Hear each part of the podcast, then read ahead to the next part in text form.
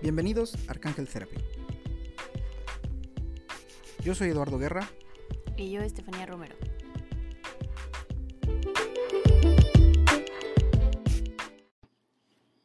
La idea de hacer estos podcasts se da porque muchas personas desconocen los beneficios de trabajar con arcángeles y el alcance de una consulta con ellos. Poco a poco iremos dándoles a conocer cómo podemos beneficiarnos al trabajar con ellos. La energía de los arcángeles es una energía muy bonita, que nos acompaña de una forma muy amorosa. El objetivo principal en nuestra vida es cumplir nuestro proyecto. Para poder hacerlo, nuestro yo perfecto reúne un equipo de ángeles, arcángeles, maestros ascendidos, guías espirituales y ancestros que nos acompañan. Y esto es con el único fin de poder cumplir nuestro proyecto. El día de hoy vamos a aprender a identificar cómo una persona sigue inmersa en el pasado sin posibilidades de disfrutar el presente y el futuro al máximo.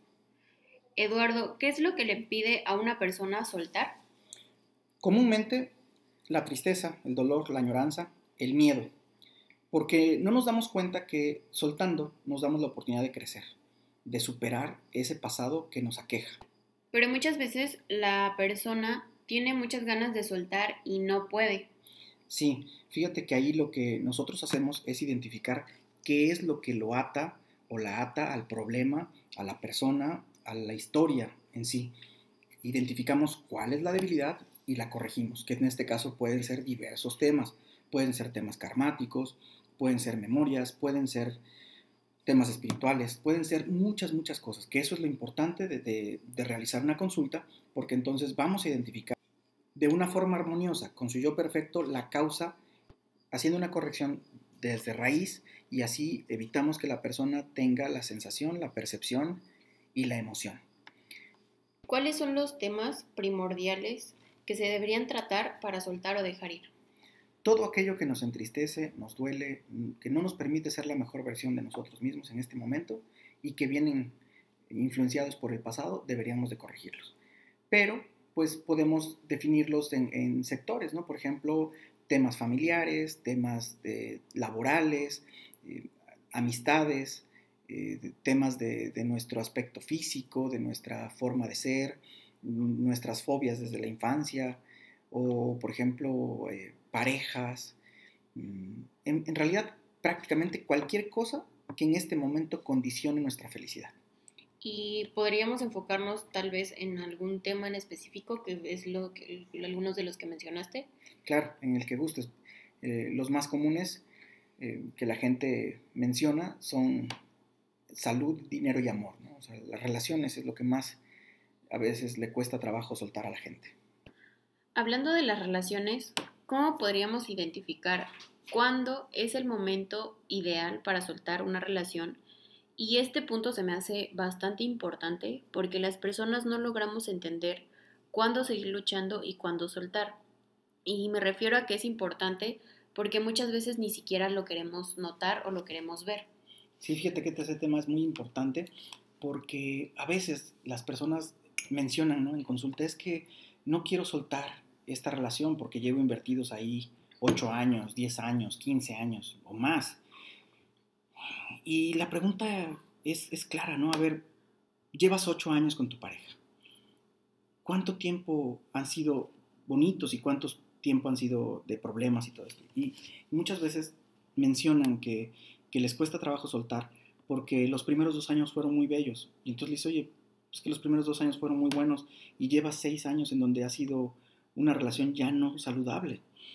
Y todo esto tiene muchos orígenes.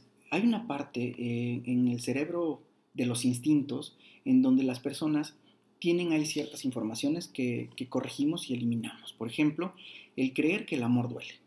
Eso es una completa mentira. El amor no duele y nunca ha dolido. Lo que duele es permanecer en un lugar que a ti ya no te corresponde. Pero como te aferras a estar ahí por miedo a soltar, con, por muchas creencias, muchas veces pensar que si lo pierdo a él, ya nadie va a llegar, o a veces también propiciado por el ego de decir yo ya no quiero nada, pero no quiero que él esté con alguien más o que ella esté con alguien más. Y eso nos hace continuar con una relación, aunque a lo mejor tengas una doble vida, o simplemente que seguirse atormentando el uno al otro por el miedo a soltar. Entonces debemos ser muy objetivos, muy honestos con nosotros mismos y, entender cuando una relación ya no está haciéndome crecer, cuando ya no me siento a gusto ahí, pues es momento de soltar, es momento de emprender un nuevo camino que a veces la incertidumbre, el no saber qué va a haber, es lo que nos impide soltar. Se requiere valor, se requiere trabajo, se requieren consultas o lo que cada persona decida hacer para poder lograr el objetivo, que es ser feliz. Debemos entender que aquí a este mundo venimos a aprender y a ser felices. No, no vamos a recibir un premio porque aguantaste mucho, porque, porque fuiste la persona que, que logró estar junto a tu pareja a pesar de. O sea, eso, esas ideas ya no las deberíamos de seguir utilizando y entender que si algo no funciona, debemos corregirlo y si no se puede corregir, pues entonces, después de haber intentado todo, pues entonces solamente quedan dar las gracias y seguir adelante. En este punto recuerdo una frase que subimos hace algún tiempo en, el Instagram de Arcángel Therapy que, que me gusta mucho. Si no dejas que el pasado muera, el pasado no te dejará vivir. Y es bien interesante, es una frase muy profunda que debemos analizar y no dejarla pasar. ¿Cuánto tenemos o tendríamos que trabajar para lograr que una persona suelte algo o alguien? Es muy variado. Eh, cuando vamos a soltar un, momento, una historia o, o un miedo, simplemente eso puede ser tema de una consulta o de dos. Cuando estamos soltando a una pareja, ahí hay varios valores que debemos conocer, como por ejemplo Em, si la pareja trabaja conmigo, es un poco más difícil, sí se puede, requiere más trabajo, pero lo vamos a lograr. Si la persona después de la consulta sigue las indicaciones, que es tratar de, no estar revisando redes sociales, no estar investigando acerca de él, va a ser mucho más fácil. Pero si la persona sigue manteniendo sus niveles de ego y de soberbia, que quieren saber qué hace y qué no hace y todo eso, pues sí se requiere más trabajo, a lo mejor cinco o seis consultas. Ahora, el vivir este tipo de relaciones o este tipo de situaciones eh, también aparte de soltar es, implica aprender, ¿no? Claro. Si no aprendemos, entonces vamos a repetir. O sea, soltamos una pareja y llega otra igualita o muy parecida, ¿no? O sea, en este caso, por ejemplo, definimos una pareja difícil de vivir, una, una pareja celosa o impositiva y al final de los años logra soltarla y pues pasa el tiempo y llega otra persona muy similar, ¿no? ¿Por qué? Porque tú vibras todavía en la misma frecuencia, no hemos aprendido nada. Entonces, después de un evento como este, es muy interesante tener un tiempo de introspección en donde tú debes conocerte, entender, a ver, ¿qué fue lo que yo hice? Porque muchas veces toda la responsabilidad se la damos a la otra persona, donde decimos, no, sí, él era celoso, era posesivo, era agresivo, era, eh, no sé, el defecto que quieras, que no te gustaba, pero no, no tenemos el tiempo para entender, bueno, ¿y yo qué hacía ahí? ¿Yo por qué estuve ahí ocho años o por qué estuve cinco años con una persona que me controlaba de esta manera? Entonces, necesitamos aprender soltar y dejar ir. Y de esta manera cambiamos de frecuencia y puede llegar una persona acorde a ti, ¿no? Porque debemos recordar que a veces la gente comenta comúnmente cosas como, no te preocupes, va a llegar alguien mejor. No existe nadie mejor, no hay nadie mejor unos que otros, eso no es real. Pero si analizamos, va a llegar alguien más adecuado a ti, es alguien que haga más sincronía con tu nueva frecuencia, eso sí es real. Ok, o sea, entonces digamos que si aprendes, eh, tu nivel de espiritualidad, se podría decir, o tu nivel energético va creciendo conforme vas aprendiendo. Sí, sí, claro, eh, nosotros venimos aquí a aprender, entonces esto, el universo es muy neutral y muy justo, aquí no te pasan de nivel si no aprendiste. Podemos tener una experiencia y repetirla vidas, o sea, no nada más en parejas en este periodo, sino podríamos no vas a repetir toda la vida, por supuesto, porque al pasar de los años vas aprendiendo y vas acumulando mucho conocimiento y cosas que sí has aprendido a superar de forma feliz, ¿no? De forma positiva. Y lo que no, pues eso lo vamos a repetir. Eh, acabas de mencionar que el universo es muy neutral. Específicamente, ¿qué significa ser neutral? Ser neutral es que tú no estés esperando una respuesta, ni, ni el sí ni el no. Simplemente lanzas una pregunta y, y lo que llega como respuesta si lo aceptas y no quiere decir que te quedes con la respuesta.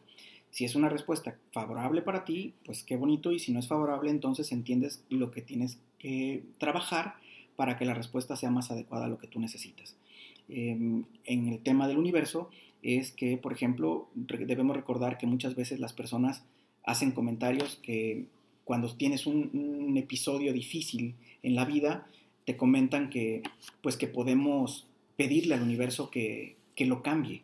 El universo no es que no quiera, simplemente eh, el universo va siguiendo tu guion, es el proyecto de tu yo perfecto.